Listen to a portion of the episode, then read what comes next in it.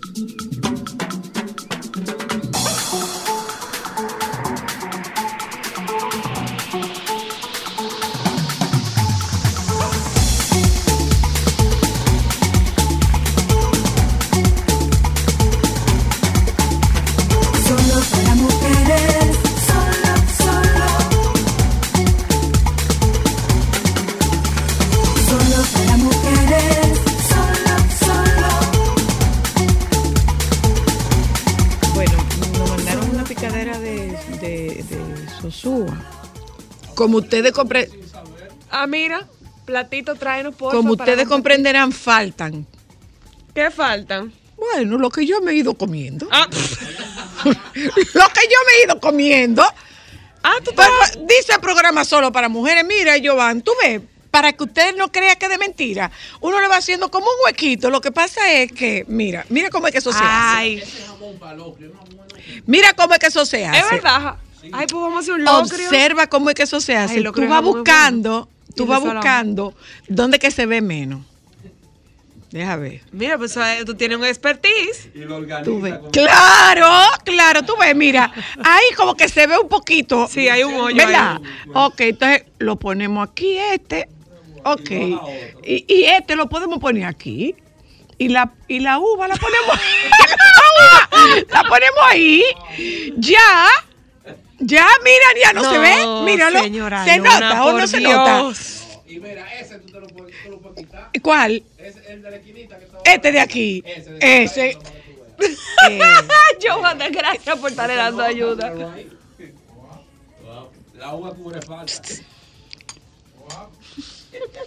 Ven, que cómo es que se hace. No ese jamón que lo creo ni lo creo ni lo que ese jamón es bueno para comérselo así. Pero el locrio debe ser No. bueno también. Vamos Pero, a averiguarlo. Déjame hacerte una pregunta. ¿Tú tienes jamón? Entonces, tú no puedes hacer locrio con este porque este es mío. Pero No. ese, ese que está ahí, ¿de quién es? De nuestros compañeros. No, pero que, que coja de ahí. Tú no eres Que así. quite de ahí para hacer un. Vamos a ver. Un locrio en un calderito de los chiquiticos, de los que usaban las muchachitas en los campos, le da para que él la haga. Para hacer estómago. Sí, pero no importa, es para probar. Mira. Es para probar nada más, que sé que él se haría el locrio, para probar la teoría de Yoba de que Mm. El mira, mira, de ese jamón Ay, diablo, es Yoba. rico. Diablo, yo dejamos un boquete. No, aquí hay un boquete, yo. Aquí, aquí, aquí hay, aquí hay Diga un que boquete, baje la uva. Aquí No, hay un boquete, no. yo va.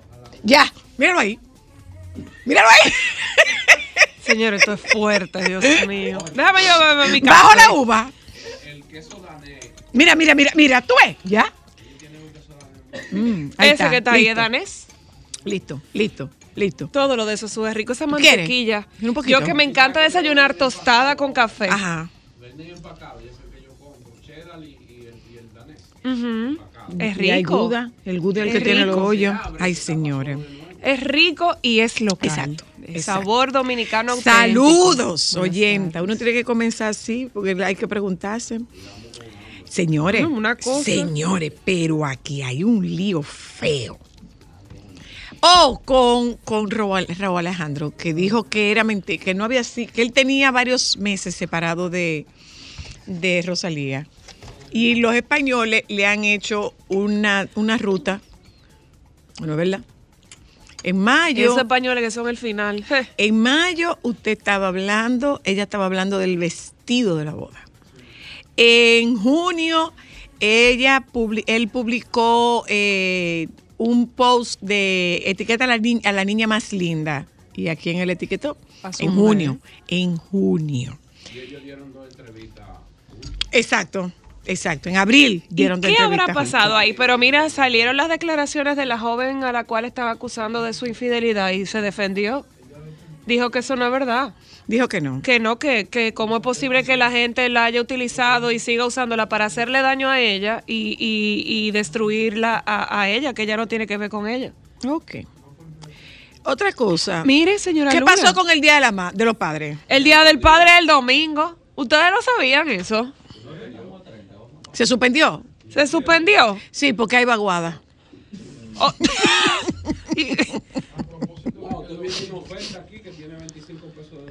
¿De qué? Ay, sí. Wow, wow. El 27.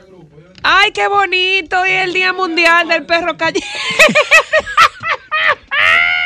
Del Dominican Terrier. Del Dominican Del Terrier. Cantorner, del Dominican Ajá, del Cantorner. Cantorner. Mira, mira El aquí. perro caqui. El perro caqui. Tú ves, una, aquí hay una, aquí hay un, un descuento, o sea, antes costaba 2.190. Y ahora está en 2075, 25 pesos. No, no es 2.100, es 2.190. Ah, sí, es 2190. Es 2.190, le bajaron más.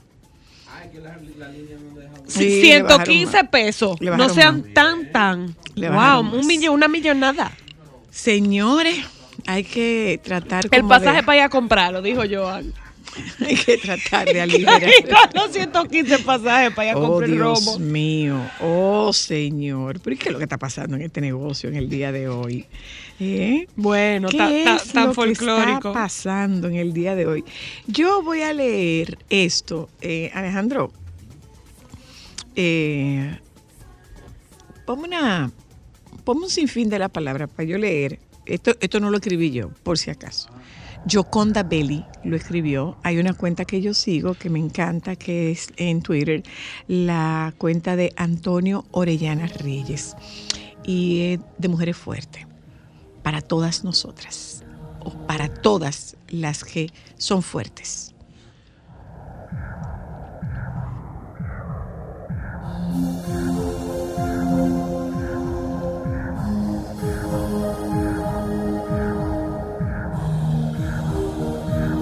Si eres una mujer fuerte, prepárate para la batalla. Aprende a estar sola, a dormir en la más absoluta obscuridad sin miedo, a que nadie te tire sogas cuando ruja la tormenta, a nadar contra corriente. Entrénate en los oficios de la reflexión y el intelecto. Lee, hazte el amor a ti misma, construye tu castillo, rodéalo de fosos profundos, pero hazle anchas puertas y ventanas. Es menester que cultives enormes amistades, que quienes te rodean y quieran sepan lo que eres, que te hagas un círculo de hogueras y enciendas en el centro de tu habitación una estufa siempre ardiente donde se mantenga el hervor de tus sueños. Si eres una mujer fuerte, protégete con palabras y árboles e invoca la memoria de mujeres antiguas. Has de saber que eres un campo magnético hacia el que viajarán aullando los clavos derrumbados y el óxido mortal de todos los naufragios. Ampara, pero ampárate primero. Guarda las distancias. Constrúyete. Cuídate. Atesora tu poder. Defiéndelo. Hazlo por ti. Te lo pido en nombre de todas nosotras.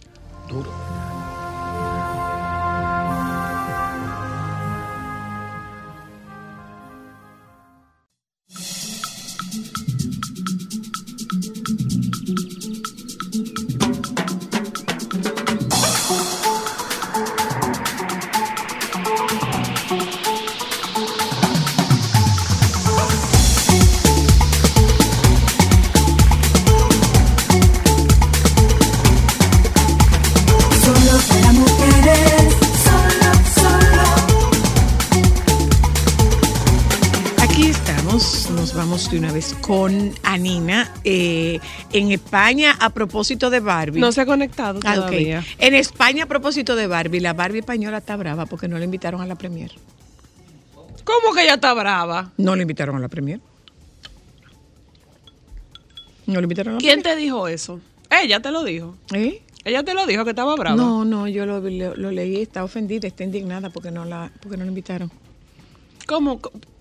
No, yo no estoy entendiendo. Bueno, que no la invitaron, que no la invitaron y se quilló. eso. o ¿Y sea, hizo un piquete o la- algo? No, fue, manifestó que estaba disgustada. Déjame buscar cuál es la Estaba- Barbie española. manifestó, manifestó que estaba disgustada. ¿eh? La Barbie española. Déjame buscar porque tengo que saber Eh, cuál es. Hablamos un poco de, de el tema este de, bueno, hay lluvia, ¿eh?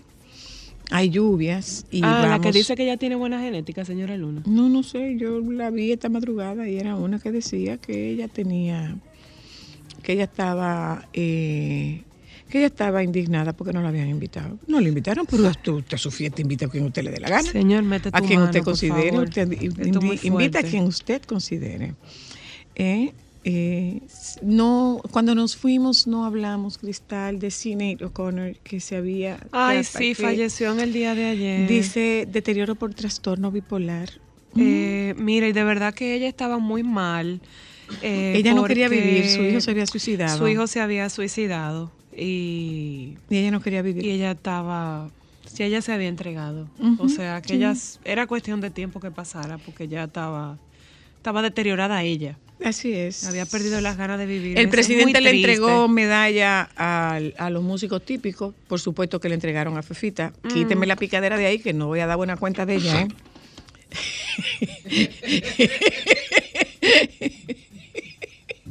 Quíteme la picadera de ahí, que no voy a dar buena cuenta de ella. Ay, no me haga eso con un café caliente en la Quíteme boca. la picadera de ahí, que no voy a dar cuenta de ella. Anda, para carajo, espérense. Que los científicos españoles han descubierto un ingrediente oculto en el café que alarga la vida. Ay, more. Yo voy a vivir mucho. y nosotros los lunes que no nos acabamos. Y los lunes que no nos acabamos, y los Rodríguez tampoco, o sea que van a tener que aguantarnos por largo rato. Atención, futuro esposo, empieza a beber café para que me caiga atrás. El compuesto estudiado mejora parámetros metabólicos durante el envejecimiento, extendió la vida y redujo la fragilidad en modelos animales. Esta nota de la razón dice... El café, una de las bebidas que acompañan por excelencia el desayuno y la sobremesa españolas. El extracto de estas semillas disuelto en agua y no sorprende a nadie, uno de los líquidos más consumidos en nuestro país. España es una cafetera. En, España se consume una media de 65,5 millones de tazas. Wow. Ah, pero yo me voy Eh, para España vamos a ver. café. Aquí está.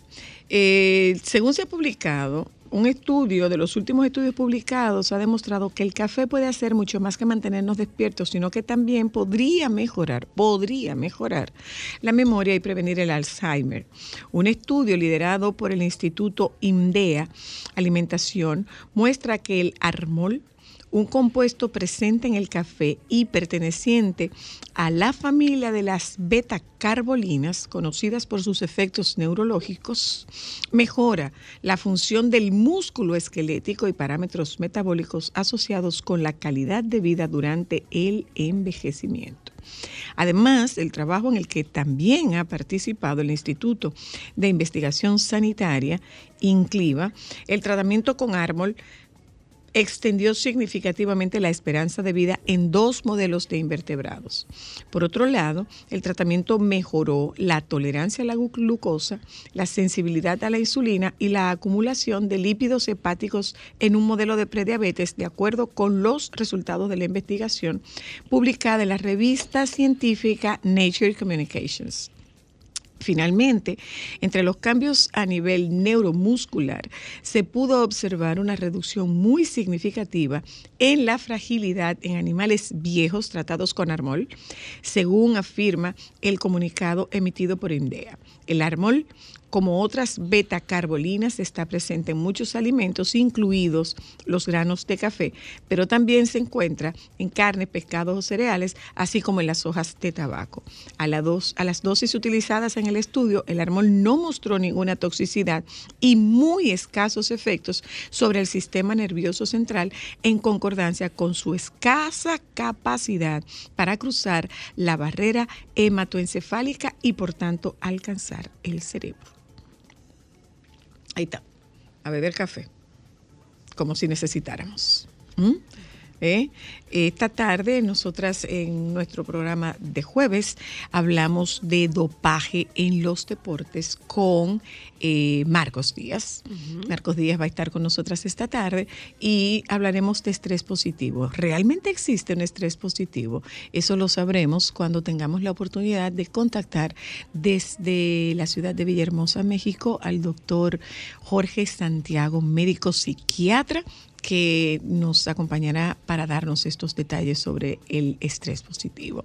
Nos vamos un momento a publicidad, regresamos de publicidad y nos contactamos con Anina. Y ella está por ahí. Ah, ok. Solo para mujeres, solo, solo. Solo para mujeres.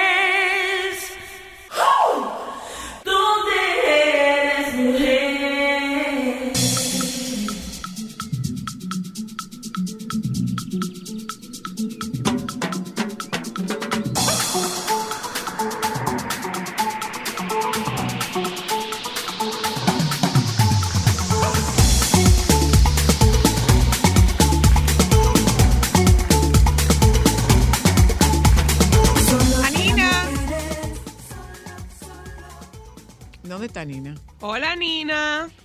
¿Qué fue? Ah, tú ves. Hola, hola, hola, hola, hola. claro, perdón, mi amor, perdón, si perdón, están perdón. comiendo picadera, ellos no están atentos al switch. Comiendo picadera. Yo lo dije. No, no, no, no, no, creo que fue mala mía. Lo que pasa es que a mí a, a veces se me olvida eh, desmutear el teléfono antes de entrar al aire, porque yo espero que pasen los comerciales y luego entonces accedo. Pero estaba buscando unos datos para nuestra conversación y dije, y, y se me pasó, pero ya, ya estoy. Welcome. ¿Cómo estás? Estoy bien, estoy bien, estoy eh, lista para conversar sobre el cine y los ¿Qué vamos a hablar estrenos en el de día de nuestro hoy, país. Anina? Cuéntanos. Bueno, eh, la semana pasada de hecho dejamos un tema pendiente porque íbamos a hablar un poquito sobre Sound of Freedom, que es una película que está llamando muchísimo la atención. Ah, sí. eh, por las razones, por todas las razones incorrectas, pero ¿Esa sí va a está llamando la cartelera o streaming, Anina? No, todavía no ha llegado a cartelera. de- tiene fecha de estreno, de hecho, eh, de acuerdo a la plataforma de Caribbean Cinemas, para el 31 de agosto. Wow. Eh, todavía, no se ha, todavía no se ha lanzado internacionalmente, porque las recaudaciones que se marcan en plataformas como Box Office Mojo solamente dan eh, cifras em, locales en Estados Unidos. O sea, todavía internacionalmente la película no se ha lanzado por lo que no podemos hablar de eh, un, un incremento en, en su ganancia, porque ha ganado bastante dinero, eh, porque todavía no ha abierto en los mercados internacionales, solo se está exhibiendo actualmente en mercados norteamericanos, creo que son 3.200 y pico de, de teatros que, donde se está mostrando la película eh, desde el 4 de julio eh, y todavía no tenemos eh, cifras internacionales, pero ¿Y sí, qué- tiene fecha de estreno para agosto. Aquí, ¿por qué se amor tanto escarceo si la película no se ha estrenado fuera de Estados Unidos? Lo que pasa es que, mira lo que sucede con esta película. La película ha generado muchísima controversia porque eh, fue una película que fue adquirida en, fue filmada por, financiada por unos productores ejecutivos mexicanos. La película que fue en su momento eh, comprada por 20th Century Fox, que es una filial del grupo Fox, pero que fue adquirido por Disney hace unos cuantos años. El proyecto se había quedado en carpeta y todavía no tenía fecha de estreno. Luego de que los inversionistas vieron que la película no estaba por lanzarse, ni por parte de Fox antes de la adquirida de Disney, ni por parte de Disney luego de su adquisición, la película fue comprada, el catálogo, eh, como parte del catálogo de Disney, por una compañía independiente que hace crowdfunding para proyectos específicos, una compañía que está establecida en el estado de Montana, si mal no recuerdo. O no- Dakota del Norte, no recuerdo, pero el punto es que por ahí, en las planicies norteamericanas. Eh, el caso es que finalmente la película eh, terminan de lanzarla y em, la estrategia de mercadeo que se ha manejado ha sido ponerle el tag que esta es la película que Hollywood no quiere que tú veas. En Mm. principio empezaron diciendo que la película había sido dirigida por Mel Gibson, cosa que Mel Gibson salió a desmentir, a pesar de decir que apoyaba eh, que saliera la película porque su buen amigo Jim Caviezel, que es el actor norteamericano que protagonizó La Pasión de Cristo, es el protagon uno de los protagonistas de la película. Eh, Creo que Eduardo Verástegui es que la está produciendo, ¿verdad, Nina? uno de los productores, tengo entendido que es Eduardo, quien también protagoniza la película. Y Manny Eh, bueno, eh, Manny por supuesto. El caso, el caso es que luego de que eh, dijeran que la película había sido dirigida por Mel Gibson y Mel Gibson lo desmiente, entonces eh, el próximo instrumento para mercadearse fue que la película eh, le ganó en recaudaciones en su estreno a Indiana Jones. Una información que claramente fue manipulada porque no tuvieron fecha de estrenos simultáneas. Indiana Jones se estrenó el día 30 de junio con un fin de semana de estreno que recaudó eh, más de, déjame buscar el dato exacto, porque yo dije que iba a hablar de este tema, pero iba a hablar con la verdad en la mano, ¿verdad? Entonces, Indiana Jones, que se estrenó el 30 de junio en su fin de semana de estreno, recaudó eh, pues más de, de 100 millones de dólares en el fin de semana de estrenos en Estados Unidos. Y esta otra película, Sound of Freedom, se estrenó el 4 de julio, que es el Día de la Independencia Ujú. Norteamericana, obviamente apelando a una base de fanáticos específicas, que es el norteamericano, que es muy apegado a eh, proteger su país, a ser muy nacionalista y demás. Eh, y en, su- en el día de la fecha de estreno, que fue un martes, día feriado, pero fue un martes, la película em, creo que sí recaudó más que Indiana Jones, pero fue en ese día en específico. No fue que ambas se lanzaron al mismo tiempo y Sound of Freedom le ganó en la recaudación de boletos. O sea que estamos Eso hablando que no ellos es están cierto. cambiando la narrativa. O sea, ellos están usando hechos verídicos y simplemente dándole los titulares que puedan Están posicionar y crear la verdades. expectativa. Están haciendo medias verdades. Brillante Y, deja- y están diciendo medias verdades. Y déjame decirte que el día del, del estreno, que fue el 4 de julio, ellos recaudaron 14 millones de dólares, claramente ganando a la Indiana Jones por 3 millones. Pero el día del estreno, no, Genial, o sea, el día eso. que se estrenó esa película, no el día que se estrenó Indiana Jones, que recaudó más de 25 millones en la taquilla el mismo día de su estreno. Wow. Entonces, esa fue la próxima que utilizaron. Se la han pasado diciendo la película que nadie quiere que tú veas, porque esta película tiene que ver con Jeffrey Epstein y las élites de Hollywood, cosa que no es real. Tampoco tiene que ver con Jeffrey Epstein, ni todo lo que se ha hablado sobre eh, la supuesta isla de la pedofilia eh, y el caso que, que está involucrado, bueno, pues medio mundo con Jeffrey Epstein en este asunto de la trata de- de personas.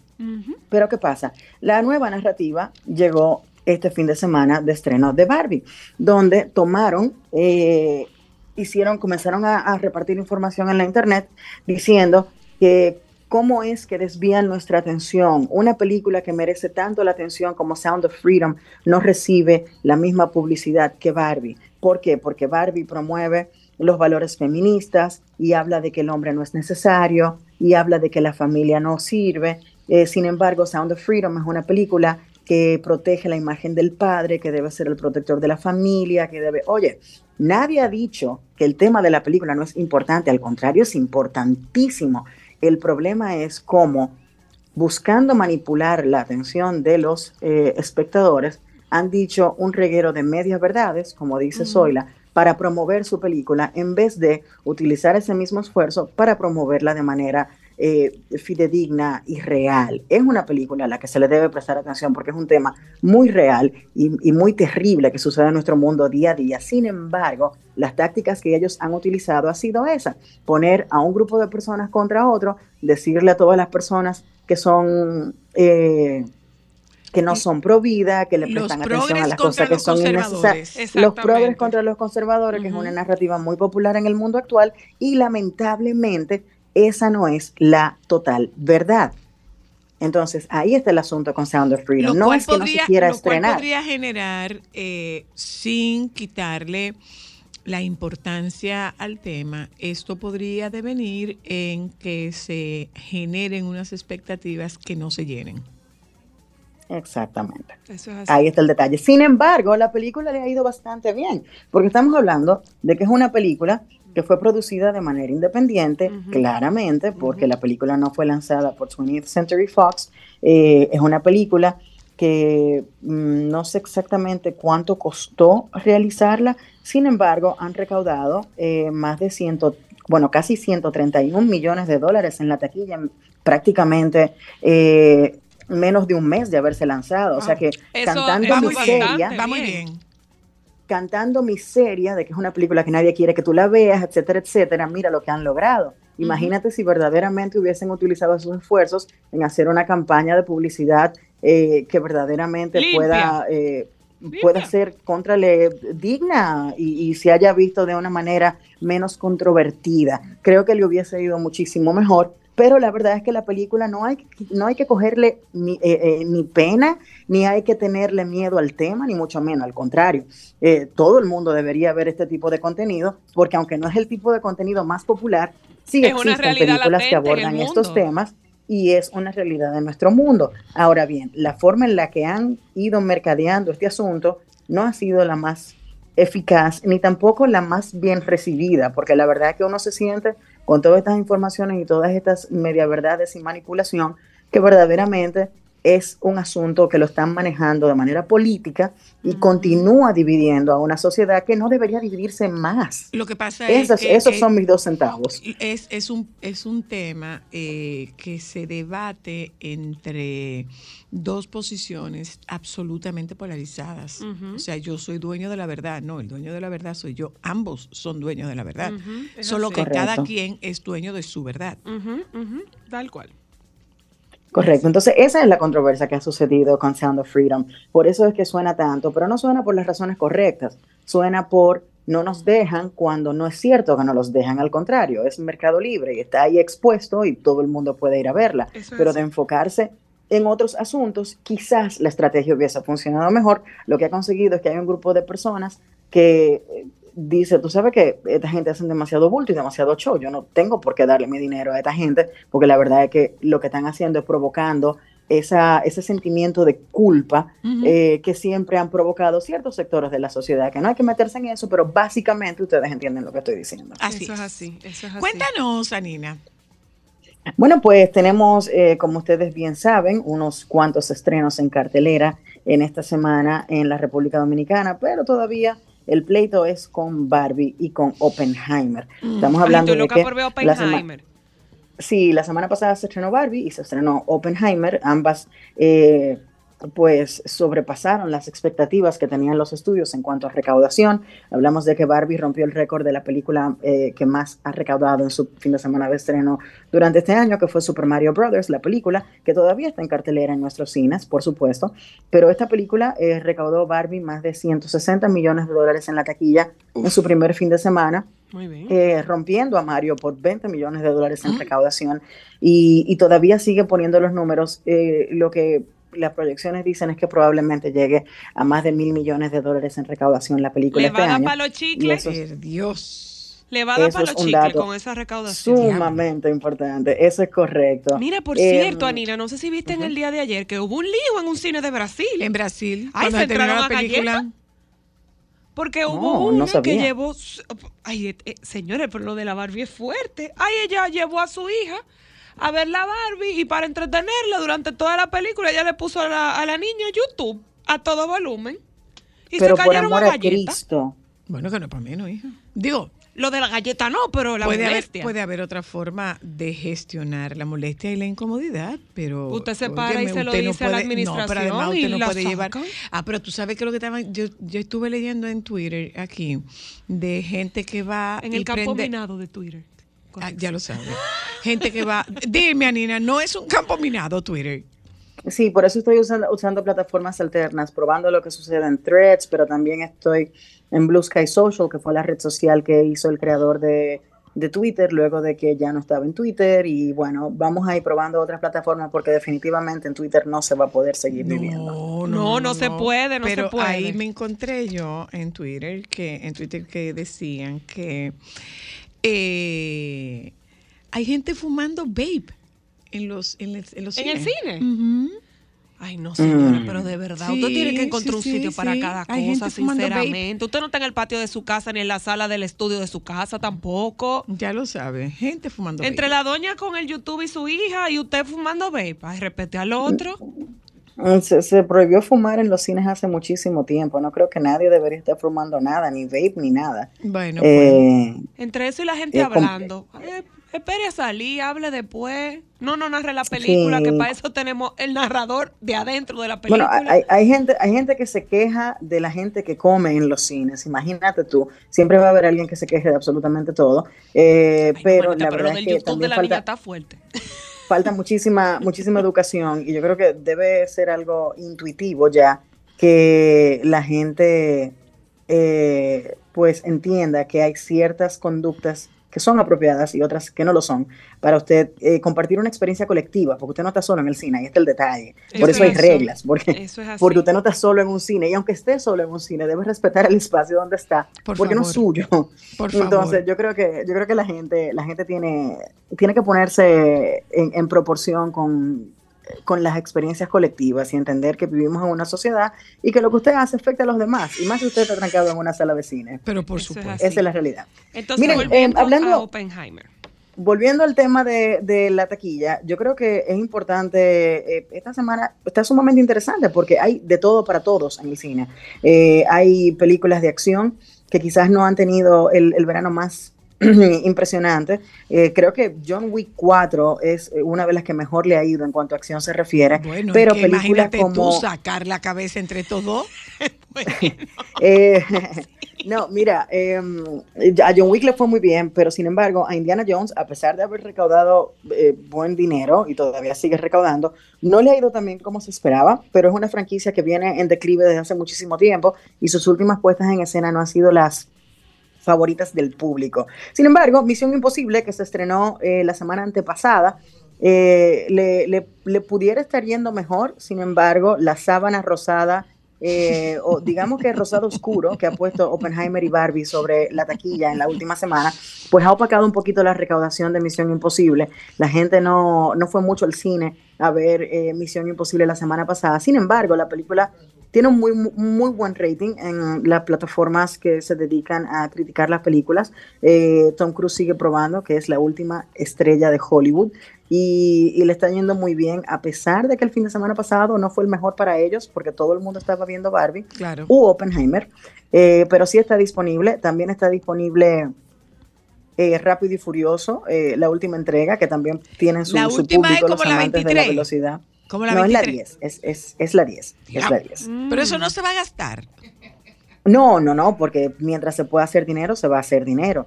Eh, Ah, no, no está sé bien. si les, si les recomendé en, en último, una de las últimas eh, ocasiones que estuve conversando con ustedes, eh, que la mejor película animada del año, la mejor en cuanto a propuesta animada, no necesariamente en cuanto a entretenimiento, porque claramente sabemos que Mario Bros se lleva todos los honores, pero Spider-Man a través del Spider-Verse está todavía en cartelera para quienes no han tenido la oportunidad de verla, eh, puedan disfrutar de una película de muchísima calidad eh, y, que pone de manifiesto todo lo que se puede hacer con animación hoy en día, diferentes tipos de animación y una película que entretiene bastante y te pone en contexto con, con una trilogía que promete ser de las mejores jamás hechas en el cine. Eh, para los más, eh, digamos que les gusta el cine de ciencia ficción y fantasía, Transformer, El despertar de las bestias está por ahí. eh, todavía dando la talla, otra franquicia que aunque se le ha pagado un poco la, la gasolina, sigue teniendo su público y sigue recaudando dinero, eh, que quizás no lo entienda yo no lo entiendas tú, Zoila, pero sigue siendo taquillera. Y ahí Estoy está. tratando de Eh, entenderlo, Eleme- pero no, no hay forma. Elemental no tengo que decir mucho, ustedes lo han dicho en todo Sí. eh, últimamente sobre Tienes esta que verla, ya te digo, te- mándame el examen No que lo vamos a completar.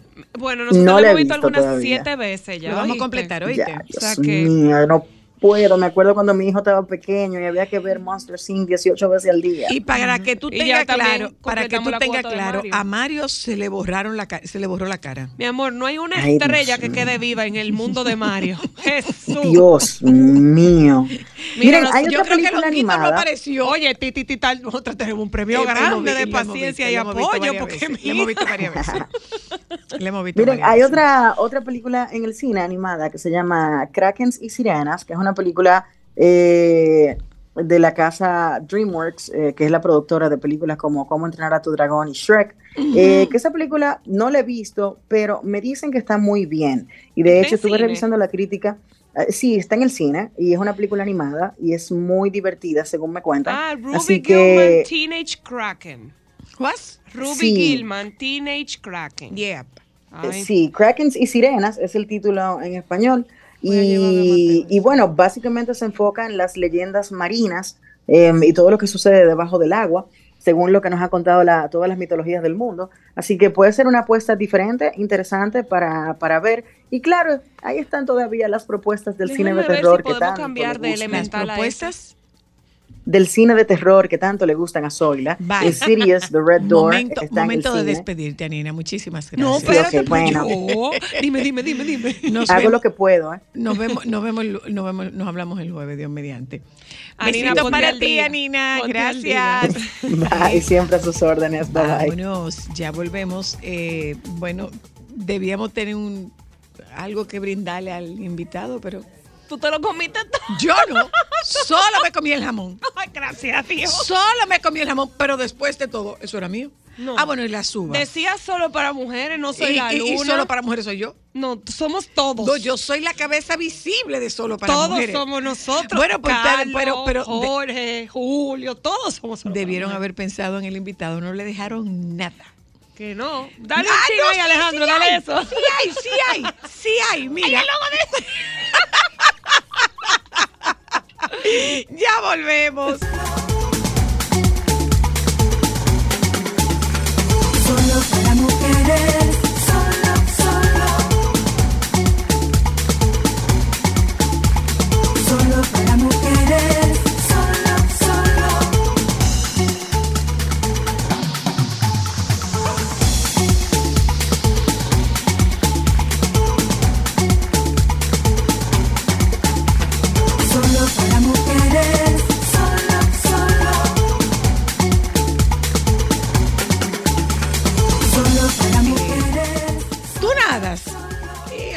alguito.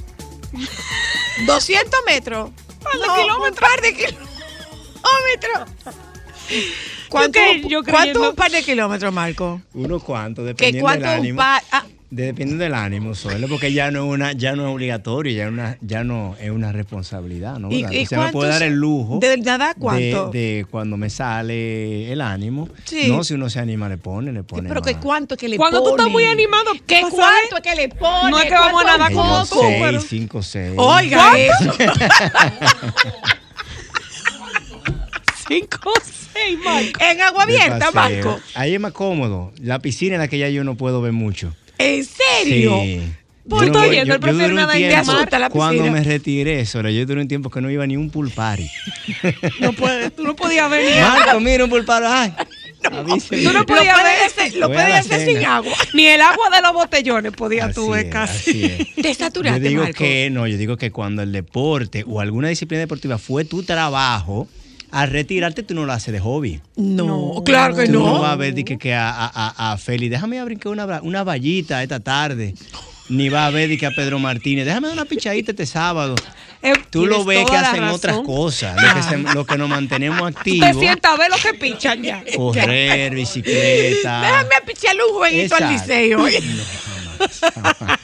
Pero cuando fue trabajo, había que hacerlo cansado, no queriendo, entonces había que hacerlo. ¿Qué Entonces, recuerdo ahí- tú tienes de ese tiempo, Marcos? Lindísimo, mucho sacrificio, Sí. mucho sacrificio. Marco, tú llegaste a pensar de que diantre, qué, yo cosa, me tengo que ¿Qué levantar yo a aquí? nadar Sí, ahora. Claro, claro. No, yo O sea, imagínate un, un ciclo de entrenamiento donde tú estás a la mitad. Ponte tú 17 semanas, semana 12 de las 17, miércoles, que tú dices, no aguanto cómo yo voy a llegar el sábado. Y el sábado que tú descansas después del mediodía. y te quedan Y, ahí, y te queda el jueves dos sesiones, el viernes dos sesiones, el sábado una sesión larga.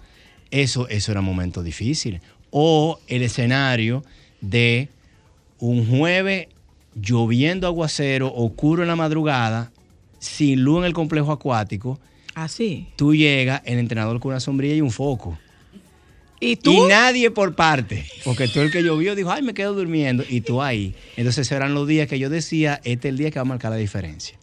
Ok. Entonces ahí uno entraba y yo decía, este es el día que marca la diferencia. Porque los días que tú estás muy motivado, yo decía que esos días eran cumpliendo. Así pero cualquiera los días pasa. la diferencia, exactamente. Ya. Ay, yo ay, recuerdo, ay, yo recuerdo que te, te entrevistamos después del nado de Boca Chica. Ajá. eh, fue la caleta. De Boca Chica Del- al Malecón. Del Boca Chica al malecón, malecón. Que tú decías, que tú mirabas y decías, pero es que el faro está ahí, no Ay, se ay, mueve. ay. Ese es el faro de Sanssouci.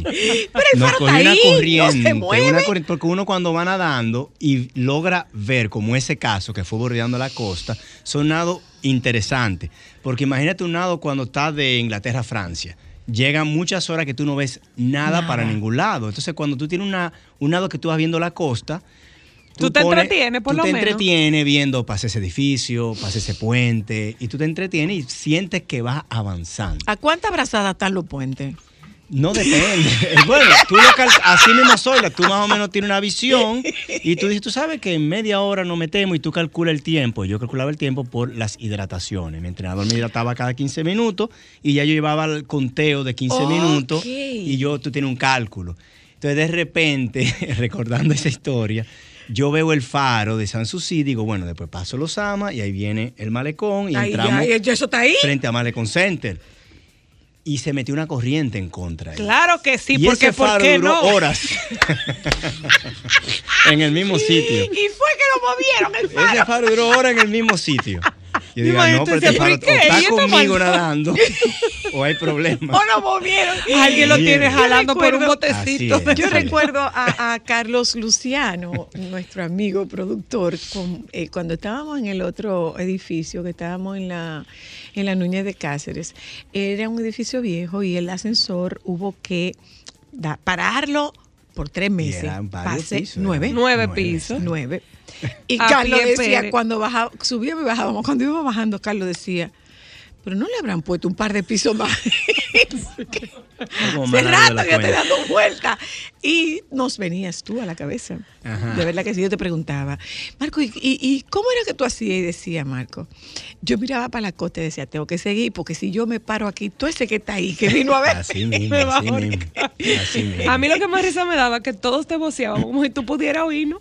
Se siente, se siente, se siente. Tú La tan energía, la lejos. energía se siente. siente. Así es, así Sí, es. sí, así sí, es. sí, sí. La Sí, verdad se que fue una época muy chula. Ese nado fue lindísimo por eso. Porque fíjense que cuando uno sale de Boca Chica, uno tiene que dar la vuelta a Caucedo. Eso Sí, es grandísimo sí, y sí. anchísimo. Ahí está el aeropuerto, muelle. Tú uno no sabe qué es tan ancho hasta que tú. Hasta que Hasta lo que tú hasta que abrazo. Entonces, después que pasa de la punta de Caucedo a la capital de Santo Domingo, hay una línea recta bien por alta mar que me hubiera ahorrado dos horas de nado, pero no tenía sentido. Para que nos vieran, yo tenía que meterme a la caleta y bordear, y eso añadió dos horas. Por eso llegamos 10 horas 36. Wow, Y- man. y entramos de noche. Sí, yo me acuerdo. Y yo nada más decía, wow, pero con la corriente perfecta para tú irte derechito, pero te iba, me iba a ir muy a, la- a lo Retirado, profundo, claro. que no iba a tener sentido. Entonces, el pegarnos la costa tenía, obviamente, un poquito más difícil, pero lo bonito de un nado que tú podías ver, ver la orilla. Y lo veí- y veías. Y veía a la gente. Veías, Tú la veías veías. la gente. Sí, claro. Y mi entrenador a propósito se me ponía el bote atrás para yo que yo tuviera visual. Y me diera cuenta cuando había gente parada aplaudiendo. Tú sabes que nadamos todito contigo. Todo, Así mi amor. es. Todos Nada más respiraba nadamos como contigo. que ella era tú. Todos nadamos contigo, absolutamente Ese todos. fue un lado más lindo de, Nunca de- se me y más afectivo para yo, mí. yo recuerdo que fuimos toda la familia. y Cuando te digo Toda toda, la la, familia. familia. es que los lunes somos directo 30. y llevamos picnic, hicimos Sí, en la Avenida Ay, España gracias, y estuvimos ahí el día entero, gozamos muchísimo. Y, y ya cuando terminó, recuerdo a la doctora Luna, mi hermana. que Ella respiró profundo, mi amor. Agotada. Tú ahí, Ella la doctora necesitaba hidratación. Ella decía, pero ¿por qué tú no te Dime, cansada? tú nadabas, mi amor. Ay, Ay, ay, ay, ay. Sí, también. Mira, Marcos, eh, nosotros vamos a hablar contigo ya en otra posición, es que tú eres miembro del Comité Ejecutivo de la Agencia Mundial Antidopaje. Sí, fui seis años Seis miembro. años, ok. Hasta que Y ahora tú eres presidente de la Convención Internacional contra el Dopaje en el Deporte. así es, así es. ¿Y eso Pasé qué? de- Eso, de- eso- eso es un nombre largo, Marco. Es largo, es largo y complejo, pero estando cuando me retiré, uno de los elementos donde más me involucré fue en en todo lo que era el tema de la lucha contra dopaje en el deporte. Entonces tuve la oportunidad de estar en muchos foros internacionales, con el tiempo se me eligió para representar a los países de América en la Agencia Mundial Antidopaje. Ahí duré seis años eh, aprendí muchísimo y en el 2019 me eligieron 191 países a presidir esta convención, que es la que marca la pauta de cómo se regula el dopaje en el deporte. ¿Cómo cambia esa regulación? ¿Es la misma? No, ¿Se, cambia, se- cambia se somete constantemente. a, a- a ajustes? ¿Cómo es? Cambia constantemente por una razón. Porque la lucha contra el dopaje en el deporte es donde chocan o se involucran dos ciencias. La ciencia médica y la ciencia jurídica. Nada que ver con deporte. O sea, La- pa' colmo. La jurídica, leyes, protección, eh, privacidad, derechos humanos, garantismo, sanciones, eh, eh, legislaciones nacionales, legislaciones internacionales. Ojo, para ponerle regla a este tema. Y la ciencia médica cambiante constantemente porque los fármacos, las medicinas y las sustancias que se descubre que dan un mayor rendimiento son las que te dicen no la puedo usar. El dopaje, el dopaje en el deporte son tres cosas. Sustancias prohibidas, sustancias controladas y métodos prohibidos. Ok. Sustancia prohibida es una sustancia que no puede estar nunca en tu cuerpo. Sustancia controlada, tu cuerpo la tiene, pero no puede excederse de un nivel. Las hormonas las tenemos, las que generamos nosotros. Claro. Pero si te la pones externa, ahí hay dopaje. Y un método prohibido, ¿cuál es? Por poner un ejemplo, un ciclista de Tour de Francia se saca sangre, guarda su sangre, el cuerpo la repone en 45 días y en medio de las carreras se pone la sangre de nuevo, aumenta el rendimiento, no se puso una sustancia ni prohibida ni controlada, usó un método prohibido. ¿Ok? Entonces, Ok. Wow. el- la lucha contra el dopaje en el deporte viene de esos tres elementos que hoy día, que en el pasado se decía, no te dopes porque te puedes morir. Hoy el discurso ha tenido que cambiar, porque cuando ustedes se fijan en estos lugares, en los países desarrollados donde existen las clínicas anti-aging, y tú ves un tipo de 70 años Que se ve de super fit, 40. Ujú. está usando lo que para el deporte serían sustancias controladas Control- o prohibidas. Pero lo está usando para bien. El tipo se ve muy bien, está más animoso, tiene mayor apetito sexual, más sharp de su mente. Entonces, No ya- pregunte, Joan, que tú no tienes 70 ya, años. ya se puede discutir de si es bueno o es malo. Bueno, nos están probando que llevado correctamente le hace Es bien bueno. a la salud de esa persona. ok. Hoy día. Pero entonces eso sería una, una contradicción, porque entonces estamos hablando de que para un área sí, pero entonces para otra no. Tú tienes toda la razón. Porque Hay una entonces para tu cierta vida normal, contradicción sí. que hoy día lleva a un debate moral, ¿no? Cuando una persona dice, ok, en el dopaje hoy día el tratamiento es que es trampa. No nos vamos a meter en que si te va a hacer bien, te va a hacer Mm. daño. Obviamente, cualquier sustancia que Química.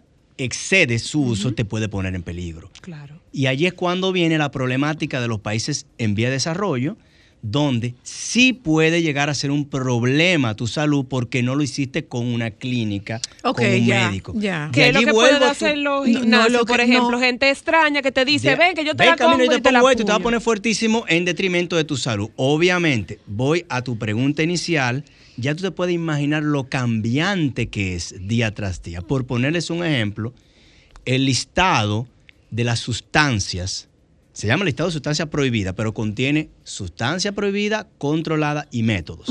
Ese listado se revisa todos los años. Lo aprobamos en septiembre y se pone en práctica el primero de enero del año ¿Y siguiente. cómo entran, por ejemplo? Entran porque hay una batería de científicos y una comisión de ciencia que desde que está Constantemente. analizando qué sustancia puede dar mayor rendimiento y lo que se Y procura lógicamente si hay un grupo estudiando qué sustancia puede dar mayor rendimiento para prohibirla, hay un a grupo... uno que nos lleva tres pasos adelante. Claro. Claro, porque Así eso es lo que están sea, desarrollando. El Por clásico, eso- el clásico, el que hizo la ley hizo la trampa. Y, y la persecución, más que el control total, nos lleva a una persecución, a ir detrás de lo que nos lleva unos cuantos pasos hacia adelante. Bueno, es que de hecho hay, hay, por ejemplo, ahí ahí está el tema con Rusia, eh, todas las dificultades que ha tenido Rusia a nivel del tope, a nivel olímpico, todas las dificultades que ha A mí tenido me Rusia. tocó, soy la justo, la toma de la decisión de la sanción y el proceso de ayudar a la recuperación para que Rusia pueda volver a ser integrada de manera Ah, sí. completa. ¿Cómo fue eso? Cuéntame. Bueno, lo primero Lo que es que puedas. se- bueno, claro, no, ya ya está eh, un expediente abierto y público. Eso inicia en previo a los Juegos Olímpicos del 2016. Previo a los Juegos Olímpicos del 2016, la, sanción no, lega- no llega a ponerse sino años después. Porque en este proceso de cambio Pero es retroactiva. Entonces, no se puso eso retroactiva y la Agencia Mundial Antidopaje pedía cuatro años, el Tribunal de Arbitraje Deportivo le dio dos años nada más. ok. ¿ok? Eh, se anularon una cantidad de, poniéndolo bien suave, se descubre previo a los Juegos Olímpicos de Río de Brasil 2016. 2016. En ese momento, la Agencia Mundial Antidopaje era una entidad que, si bien se llamaba el regulador del mundo, el regulador del mundo a nivel del dopaje en el deporte, no tenía una vinculación directa o capacidad sancionadora inmediata en Juegos Olímpicos. Los olímpicos son los dueños de sus juegos. Mm, Lo, Ah. hacen, lo hacen en una ciudad, no en un Claro, país. claro. Nunca en un país, en una ciudad. Y tú eres la Agencia Mundial Antidopaje, yo estoy de acuerdo que tú pongas las reglas, yo apoyo, yo Pero al final la financio, decisión es mía. pero tú no me vas a afectar mi juego. Claro. Y allí vino un escándalo al interno que mandó a revisar el sistema completo. Hoy día la Agencia Mundial Antidopaje con una sanción puede Tiene prevenir incidencia. y tiene incidencia. Los Olímpicos a nivel internacional comenzó un proceso un año y medio después, aceptan que la WADA tenga un alcance directo sobre sus juegos. Una pregunta, ok. eh, Marcos. Mira, antes de la pregunta, eh, dice la doctora Luna que... que ella nadó. No, Ah. no, no. Dice la doctora Luna. Marcos es hijo del doctor Marcos Díaz, pediatra, Así amigo es, mío. Es que, mi- es, es que la doctora Luna es pediatra. Hay un la doctora Luna es grande, pediatra. sí, Ah, así es. pero Y dice hermoso. A ti Ah, te, sí, eso te mandó a también. decir hermoso. Ay, Sí, decir hermoso. Una pregunta, porque obviamente siempre vemos que se sanciona al atleta, pero a la hora de dar esas sanciones, ¿quiénes son los responsables? Cristal, tú has dado con algo muy de momento. Esas transformaciones para atrás llevaron a la WADA a que tuviera la Agencia Mundial Antidopaje, siglas en inglés World Anti-Doping Agency, WADA. La Agencia Mundial le da capacidad de sancionar dentro de unos juegos y en unos juegos. Pero también la ubica, antes era policía, juez, parte. Hoy día la WADA es una especie como de ministerio público. Ok. La Ah, dice, esta es tu sanción. Si tú la aceptas, empieza a cumplir lo mismo. Te podemos negociar. Y también si tú dices, no, no, no, que yo soy inocente, WADA no te sanciona. WADA tiene que elaborar un expediente y llevarlo a un tercero imparcial. a un tribunal. juez. Ah, El. Tribunal de Arbitraje Deportivo que queda en Luzán, Suiza. Una de las transformaciones es que siempre se sancionaba nada más al atleta. El Y atleta era la no última ese cadena. de ¿Y qué hacemos sancionando a un atleta si no descubrimos el problema? ¿De dónde viene? Hoy ¿Quién se lo día, da? El nuevo Código Mundial Antidopaje que entró en vigencia en enero del 2021, san- cuando hay un positivo, caso adverso, positivo por dopaje, yo tengo que entrar en un proceso de investigación, donde yo tengo que averiguar cómo llegó esa sustancia a tu cuerpo. Claro. ¿Quién se lo dio? Porque ¿Quién podemos se lo descubrir consiguió? una red, Claro. Podemos descubrir un, eh, eh, manipulación, podemos descubrir un entrenador dopando atletas, podemos descubrir un dirigente, o como el caso de Rusia, dinero, que se ¿eh? le acusa un propio que país. el Estado estaba un propio Estado, financiando. porque Exactamente. lo que pasa es que Mira, es muy desde donde desde donde se ve, bueno, es simple, es una competencia deportiva, pero realmente no es una competencia No, deportiva. ahí hay un un- mundo. ahí hay una competencia de intereses económicos Totalmente. Y fíjate, eh, Zoila, que el atleta visión- puede terminar siendo la víctima. To- totalmente. Y de ahí es que viene el que ya no se ve como el único ente sancionador, el más débil, el atleta. Hoy día en las estructuras de toma de decisión, el comité ejecutivo de la UAD es representante de atletas. Se sientan. Y cuando estamos tomando una decisión, dice, espérate, que me va a afectar de tal manera, me va a afectar de otra, y la decisión incluya la voz del deportista.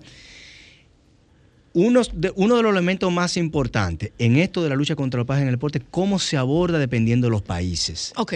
Un país desarrollado que tiene la ciencia, tiene médicos que pueden hasta burlar pruebas de antidopaje que se ha demostrado en el pasado, tú estás hablando de que, confeso, ha habido atletas que decían pagaba por asesoría médica para doparme de 60 mil dólares a 150 mil dólares. ¿Cómo?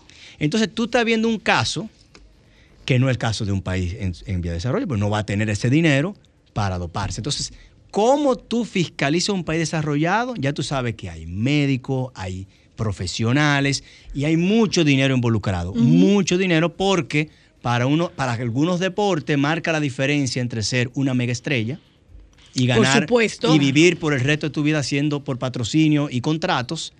¿Qué sucede cuando no existe esa industria? Y estamos hablando de un operador de judo, Wow, de sí. taekwondo, ¿no? Entonces ya aquí viene el tema de la problemática local. La problemática local difícilmente sea que se está pagando un cuerpo médico 60 mil dólares. al No, año. claro que no. No, para nada. Entonces viene la problemática de que vi la sustancia y entonces me la voy a poner porque me dijeron. Y entonces tiene los problemas de ignorancia. Y los positivos que se dan, casos positivos que se dan en los países en vía de desarrollo, me tomé un antigripal o fui un médico, el médico no tiene conocimiento de la lista. de la lista Y le que se algo. actualiza todos los años, te receta algo que tiene una sustancia, un antigripal. Ahora, Tiene efedrina, eso da positivo. ahora una cosa, Marcos. Eh, se supone que yo, como atleta de alto rendimiento, miembro de una Equipo de un nacional. equipo nacional, se supone que yo no puedo andar a lo loco tomándome cualquier Automedicando, cosa. se supone. Yo no puedo tomarme Comenzamos cualquier cosa. por el hecho de que ¿Cuánto una, tiempo permanece en el cuerpo una de esas claro, sustancias? tenemos que tomar en cuenta, todo inicia con la gestión de una agencia nacional antidopaje en la República Dominicana, que su función inicial es los programas de educación y programas y, de- y de- preventivos. y del coach. que comienza con todo lo vinculante a los equipos nacionales, que debe de permear a las bases, que yo no sepa de dopaje cuando me pongo la camiseta nacional, sino de antes, Claro. para esos recursos, y que aquí lamentablemente por lo escaso de los recursos se limita a los equipos nacionales. Sí, se entrenan.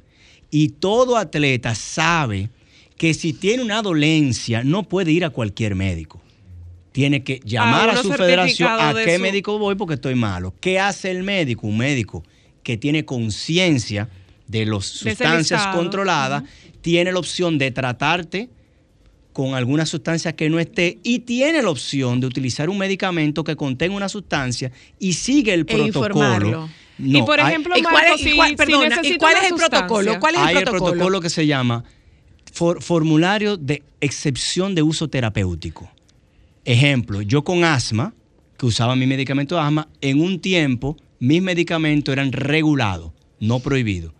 Yo tenía que ir a mi médico, ok, el doctor Jorge Marte, eh, conocedor de la... de- ah, mira, este año, Marco, yo te tengo que hacer una excepción de uso terapéutico. Tengo que llenar todos los requisitos Era como un permiso para usar un ese permiso medicamento. porque tienes una dolencia comprobada y usas el medicamento.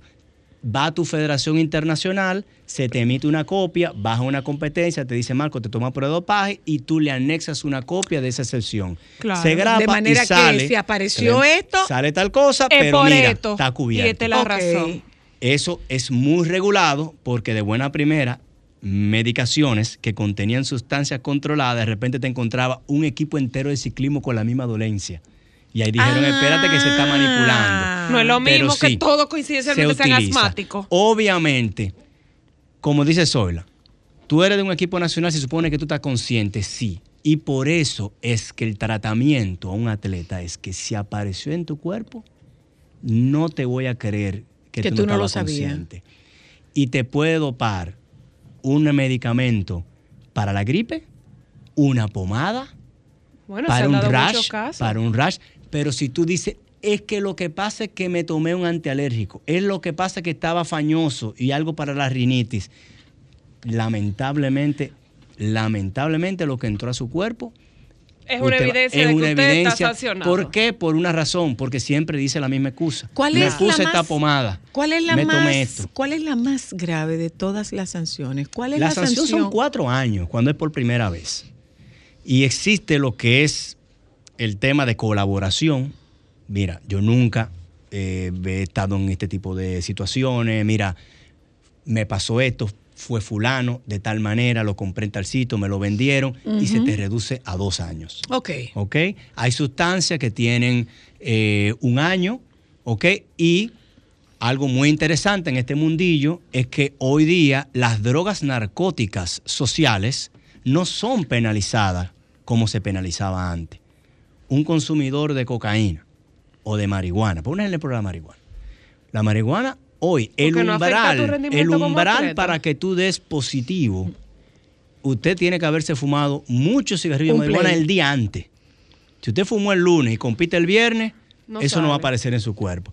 Y la persecución no es sobre lo que es legal o ilegal en tu país, es sobre Lo lo que entendemos que te da rendimiento. Claro. Y si esa Ah. droga te va a relajar y te pone amemado y tú eres un levantador de peso, un corredor de sprint, yo no te voy a multar por eso porque te está haciendo daño tú mismo. Claro. Ahora, si tu deporte es arco y flecha que necesita precisión y estar Ahí sí, calmado, claro. ahí tú estás usando algo para mejorar el rendimiento. Mm. Entonces pasan lo que le llamamos eh, las pruebas inteligentes.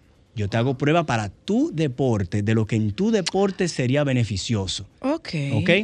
Y eh, pero un mundo interesante. hay que, es un mundo interesantísimo. Digamos que es como dopaje de diseño. 100%. Sí, totalmente 100%, personalizado. No como sola. un por- 100% un dopaje de para. Y a veces, y a veces, y a veces, para tu deporte, para tu distancia, esta sustancia. Que eso te va a mejorar en X y Z. Ojo, muchas medicaciones y sustancias que se prohíben, algunas le calculan el tiempo que va a durar en tu cuerpo y si te hace una prueba de dopaje hoy, se asume que mañana no y viene el entrenador y te dice, vamos, ponte la hora, porque se va en dos horas y no van a venir en dos horas. O sea que hay un constante seguimiento y los Claro. grandes escándalos de dopaje, lamentablemente, no se han descubierto por un test en positivo, sino por... eh, Un periodo largo de seguimiento. Y es la investigación, red, es la por- red, Por, entonces, es la investigación, red, lo que le llaman los whistleblowers, los americanos, que es alguien que chivatea y se descubre el escándalo grande, pero no atrás. porque descubrimos que dieron positivo en el, en, en el, en el cosa de orina. Mm, ¿Ok? O sea que ahí se, se- se mete en las búsquedas de este tema, por poner un ejemplo, en los países europeos, sobre todo los nórdicos, de que la policía, de que eso es una, en- en- en- está en la ley penal, de que Sí. tráfico de sustancias a través de las fronteras, las aduanas, los fabricantes de medicamentos tienen que reportar dónde va ese medicamento, las farmacias no te de- despachan algo por despacharlo, todo por proteger la integridad del deporte, Muy todo bien. para proteger que la competencia sea justa y limpia. Es eso.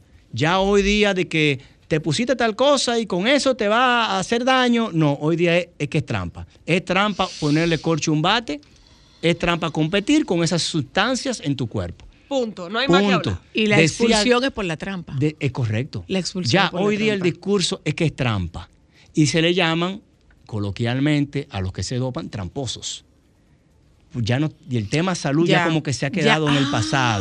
Pasado. Yo crecí. pero nosotros estamos atrás con el entonces. cuco. Yo pero, crecí nosotros con el ta- cuco. pero nosotros estamos atrás entonces, en el sentido de que ahora mismo se le está poniendo sustancias, se están, se están dopando a estos muchachitos con, Aquí- con inclusive con eh, eh, medicamentos de animales. Aquí la problemática es mayor porque tú tienes una agencia mundial antidopaje que regula a la Agencia Nacional Antidopaje que regula el movimiento olímpico, los federados. Pero tú tienes el béisbol profesional que no es federado. No es federado. Entonces, Ahí no hay regulación. ahí esa entidad no la regula. No. Se supone que debemos, como país, regular eso porque se está convirtiendo en un problema de salud, de salud pública, claro. Correcto. Por supuesto que sí.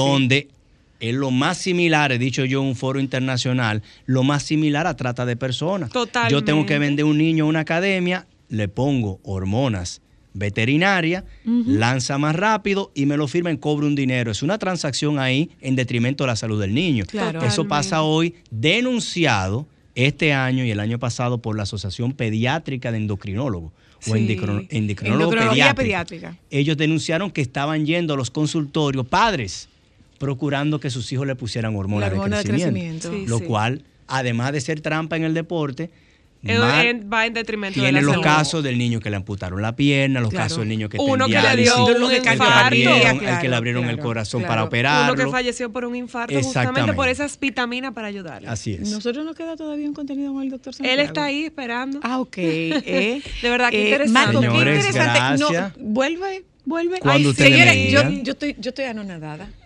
Pero ¿y de dónde? ¿Y pero fue lengua de perico que comió? Me porque encanta porque cuando con qué eso, pasión. señora, cuando eso nadaba, cuando eso nadaba había que coger primero una, una, Pero una además- caña de pesca y la tiraba y le jalaba la mano. Señora, uno pues si habla se ahoga, pues tiene que respirar. Eso es verdad. Eso, significa el tiempo que estaba en seco. Qué maravilloso, Marco. Gracias, qué interesante. Qué interesante, qué interesante. Mira, dice Joan que cuando tú te decidas que lo invite, ¿a qué? Vámonos, a tomarle vámonos. fotos, ¿será? a tomarle fotos. Ya buenísimo, Eh, vamos a un momento de publicidad, regresamos de Gracias. publicidad, despedimos Bye, a bye, Marco muchas Díaz y esperamos encontrarnos al regreso con el doctor Santiago. ¿Hay estrés positivo? Mire que sí.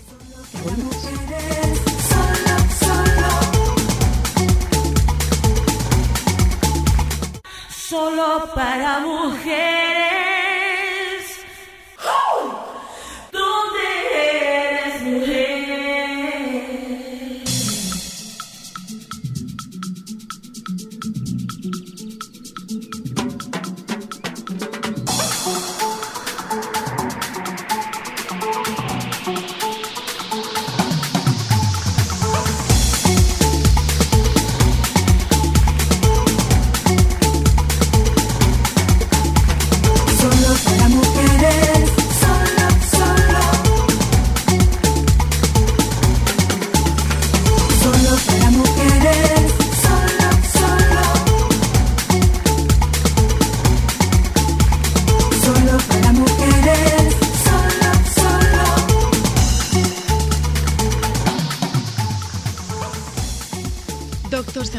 ¿Cómo está usted? ¿Cómo le va? Hola. ¿Está ahí el doctor Santiago? Sí, él está ahí. deciden. ¿Eh? Él está ahí, claro que sí. Hola, hola, hola. Buenas. Oh. Qué No, raro. Vamos a preguntarle. A ver. El micrófono está encendido, pero el doctor no está ahí. ¿Eh? Vamos. Hola, ¿me escuchan? Saludos. ¡Doctor! Ay, apareció, apareció el hombre, apareció. Hey, por aquí ando, sí estoy, sí estoy. Hola, hola. ¿cómo Hola, doctor. Mire, eh, eh, doctor Santiago, buenas tardes y bienvenido. Mire una cosa, doctor. Eh, Bueno. ¿Existe algo que, que se categorice de estrés positivo? Bueno, en realidad el estrés, cuando se empieza a aplicar ese concepto, no es ni bueno ni malo. Eh, entendemos que, que el estrés es, es- es un concepto que se puede utilizar en física clásica, a nivel celular, en histología, que es el, eh, estudio de los tejidos, incluso en la fisiología humana. Y, y se entiende eh, por ese estímulo o impulso que hace que ya sea una célula o, o- o lo que sea que estemos imaginando, eh, se mueva o se salga del equilibrio en el que estaba, en la inercia en la que estaba. Ujú. Eh, entonces, eh, eso es lo que básicamente permite que, que se vaya desarrollando la vida humana en, en general. Ok. Ah, mira, qué bien. Eh, o sea que eso que pudiéramos catalogarlo de positivo, digamos que es un estrés que te defiende. Sí, sí, sí, el estrés es necesario para, para todo. Sí, claro. Eh, eh, ¿Por qué es eh, necesario para bueno, todos, usando- Jorge? El, el ejemplo que yo creo que pudiera ser más identificable eh, a nivel muscular, el músculo para crecer necesita de estrés. Ah, mira Entonces, cuando bien. uno va y agarra una pesa y al otro día le duele el brazo, es porque eh, se rompieron un poco de fibras del músculo que hace que las células vayan creciendo. Entonces, nosotros, eh, el hambre también lo pudiéramos comparar con, con- con un tipo de estrés. El hambre es el que hace que tú te pares y vayas a la cocina. Lo que pasa es que con el tiempo se le fue, se, se fue, eh, digamos, malignizando mucho o se hizo un villano del estrés y entonces eh, resulta que no es así, que, que- que lo necesitamos también. Ya cuando se habla de, de problemas de estrés, que hablamos de distrés como tal. No es en realidad a una cualidad individual o específica de ese estrés como estímulo, sino a la acumulación de. O sea, ya cuando se empieza a juntar, que se experimenta por mucho tiempo, sin que uno se pueda deshacer de él, entonces va generando eh, evidencias de su presencia, como la tensión eh, eh, en el trabajo, la tensión muscular, la tensión mental, que el no podernos relajar, el sentir eh, los hombros tensos, los dolores de cabeza, ya son datos de que se está acumulando e- ese estrés, o sea, más allá del, del que nos pudiera servir para hacer lo que tengamos que hacer en el trabajo. Y, y cabe, cabe aclarar que el estrés no es algo emocional, es algo que tiene una... No es emocional. incluso no, no, es, es una respuesta fisiológica, Fisiológico. es celular. Sí, es una respuesta fisiológica. Que cualquiera Lo que, puede ser, que lo que puede contrario. ser emocional es la ansiedad. la manifestación. Es correcto, exacto. Sí, sí, claro, para que to- todo, casi a nivel químico u hormonal, tiene una correlación emocional. Oh, mira Todo el que va con hambre y con sueño al trabajo sabe lo que yo estoy diciendo. Ok. Claro, a las 7 de la mañana no me hable. Claro. Y es eso, es, es por- porque eh, una, una tensión o, o cualquier estímulo a, a nivel del cuerpo va a tener una respuesta emocional, ok. porque somos seres emocionales. Claro. ok. Sí, pero no es el villano, es necesario para nosotros movernos. Que- y qué bueno que tú lo plantees de esa forma, porque así todo el mundo puede verlo como, como algo necesario para que el cuerpo funcione correctamente y todo lo otro se ponga al día. En exceso, Claro. es- yo me imagino que es que en exceso eh, tiene muchas connotaciones negativas en nuestro cuerpo a largo plazo, ¿verdad? Claro, cuando se sube, cuando Sí. sube, el, o sea, si estamos hablando de un tema de, de fisiología, estamos hablando de una sobreproducción de cortisol, entre otras cosas, que es una hormona que, que te intoxica. Claro, claro. Dice, mire, eh, eh, eh, Jorge, doctor, dice, eh, dice la doctora Luna, estrés tóxico en niños. Cuando están en situaciones Ajá. estresantes continuas sin una persona que pueda regularlos. Exacto. Y, y, y, bueno, e- en esas situaciones en particular, lo, lo que se dice es que tiene más importancia el cómo se aborda eh, esa situación que pudo haber generado estrés que el estrés mismo. O sea, como tal, el estrés no hay forma que nosotros podamos decir, el que se ve así es bueno, el que se siente así es malo, no hay una forma, no hay un estresómetro. Ok, ok, lo que lo- es, es lo que se parece, Jorge, al tema de la es lo que se parece al tema de las emociones. No hay emociones malas ni buenas. Totalmente. Lo que, lo que es malo o bueno Depende es lo que ocurre en ti cuando están esas Lo que emociones. detona. No, ese, ese malestar que te genera es como tú te sientes con la emoción, pero no la emoción. La emoción no es mala. O sea, sentir rabia no es malo. Mira, yo te puedo decir que el estrés de ganarle a José en Mario Party es bueno, no es malo, ¿oíste? No, ese no es bueno, ¿no? Ese es bueno, Ah, ah, no es ese es bueno. Cuando Créeme tú que le no. estás dando, por ejemplo, que tú estás jugando y tú estás casi llegando a la meta y tú miras que José viene atrás de ti, pero tú estás adelante y tú le das más duro para llegar. es bueno ese estrés, no, es malo, es específico, es bueno. Ahí, ahí sí hay mucha ira. Pero como tú decías, Jorge, eh, qué, qué bueno que esta conversación sirva para que nos demos cuenta que el estrés no es, un, no es conductual, es un tema fisiológico, Fisiológico. que tiene respuestas conductuales, ¿cierto? Sí, todo, todo es a nivel fisiológico. Y ya hay cada vez más evidencias de que un mal manejo del estrés o, o- o la acumulación del estrés hoy en día, sobre todo por eh, la situación laboral en la que vivimos, eh, altera nuestro sistema cardiovascular, nos hace más propensos a que padezcamos del corazón, que padezcamos de diabetes, del sistema endocrino. Eh, cualquier eh, otra, digamos, alteración que tengamos eh, en la sangre puede costar más normalizarse los niveles de colesterol, de glucosa, justo por ese estrés, porque va generando eh, eh, una inflamación a, a nivel celu- celular.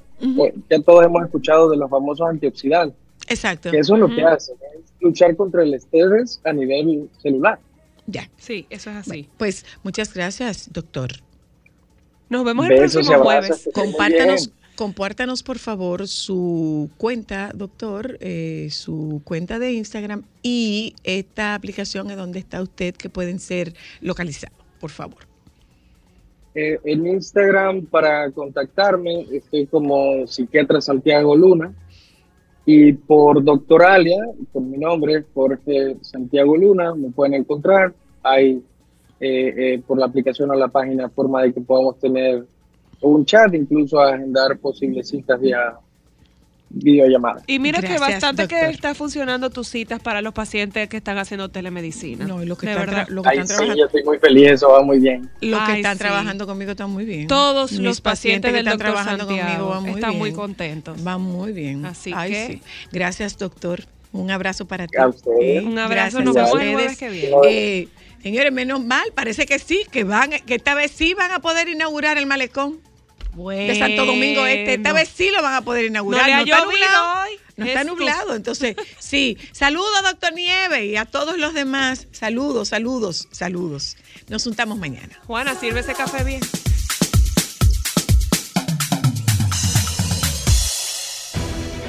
Sol 106.5, la más interactiva. Una emisora RCC Miria.